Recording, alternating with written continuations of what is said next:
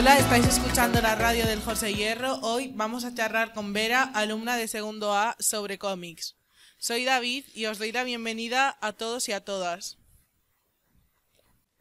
En primer lugar, Vera, gracias por venir a charlar un rato a la radio. Hola David, gracias a ti también. Estoy encantada de venir a charlar contigo. Creo que nos has preparado una pequeña explicación sobre la historia de los cómics. Eh, sí, David, ahora os lo digo. Los cómics son historias que se explican con dibujos eh, que están en viñetas.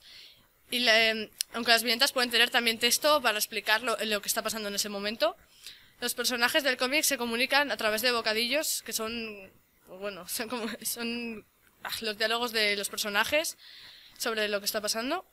Y los primeros cómics, por así decirlo, pues son del antiguo Egipto, los jeroglíficos, porque se contaban historias a través de dibujos, aunque no tenían palabras, sí significaban algo. Pero, eh, o sea, pero cómics impresos se empezaron a imprimir en 1446 en España y se empezaron a publicar historietas en los periódicos de, para la gente cuando desayunaba, pues leía el periódico y veía historietas. Y los dibujantes de cómic más conocidos así de España, Francisco Ibáñez, Salvador La Roca, Emma Ríos y entre otros muchos más. Muy interesante. Y ahora voy a empezar con las preguntas. ¿Cómo empezaste a aficionarte al mundo de los cómics? Pues la afición me la pasó mi padre porque él tenía muchos cómics en casa de, de cuando él era pequeño y pues me los dio para que leyera y, y me empezaron a gustar. En general hablamos del cómic, pero se puede diferenciar en tebeos, cómics, mangas, novelas gráficas. ¿Puedes explicarnos si hay alguna diferencia del formato? Sí, los mangas, por ejemplo, eh, en vez de leerse de izquierda a derecha, se leen de derecha a izquierda. Lo- y las, la- hay historias que no- eh, las historietas, por ejemplo, no tienen letras, o sea, no- eh, es todo dibujo. Y pues al- algunas diferencias ma- menos marcadas, pero, pero sí las hay. ¿Crees que hay algunos cómics que son obligada lectura? Por ejemplo, Asterix y Obelix, Mortadelo y Filemón, Tintín. A ver, esos son clásicos de todo, pero no- eh, tampoco depende de los gustos que tengas. Y pues si quieres leer un cómic, eh, pues te lo pueden recomendar y si a ti te gusta, pues te gusta.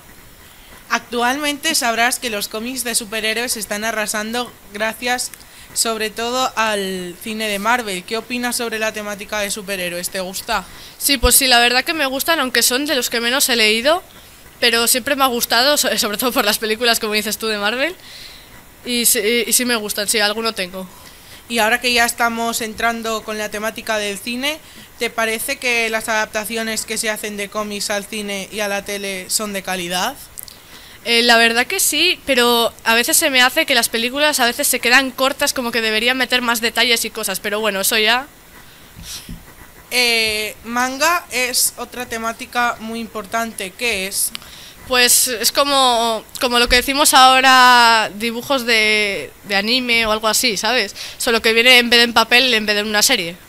Ah, bueno, y ahora vamos a hablar un poco sobre lo que has venido. Tú también dibujas, ¿no? Explícanos un poco tu experiencia. A ver, yo, yo dibujo desde muy pequeña, pero claro, de pequeña hacía mis garabatos, mis historias, ¿sabes? Y, y quedaba muy feo.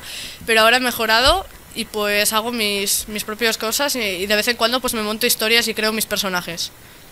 En la portada de este podcast aparecerá uno de tus dibujos. ¿Podemos encontrar más obras tuyas publicadas en un futuro, como ves, como ilustradora, dibujante? Bueno, de momento, o sea, obras mías así publicadas no tengo ninguna. Tengo en casa muchos dibujos, pero no tal. Alguno colgado de la pared. Y pues en el futuro mm, sí me veo como ilustradora porque yo en el, en el bachillerato, que, bueno, sé que todavía es pronto, pero me gustaría hacer el de, el de artes. Ahora vamos a hacer dos rankings. Nos vas a decir cuáles son los cómics que no hay que perderse y cuáles son tus cómics favoritos. Vale. A ver, lo primero, cómics que no hay que perderse. Pues lo que tú dijiste antes de Mortadelo y Filemón y Asterix y Obelix. Sí, los clásicos. Sí, los ¿no? clásicos Tintín y también los de Mafalda, que son más historietas que cómics, pero bueno, se parece. Y mis, eh, mis favoritos, los de Mortadelo y Filemón. Una última pregunta. ¿Lees en formato tradicional, en formato digital, en internet? Pues todo lo que tengo son cómics que me ha pasado mi padre de cuando él era pequeño, pero los tengo siempre en libro. Muchas gracias Vera por tus respuestas. Os recomendamos que podéis escucharnos en Spotify, en Instagram, en YouTube, en la radio del IES José Hierro. Es un proyecto colaborativo que se nutre de vuestra participación. Os animamos a participar y os esperamos en el siguiente programa. Adiós. Adiós.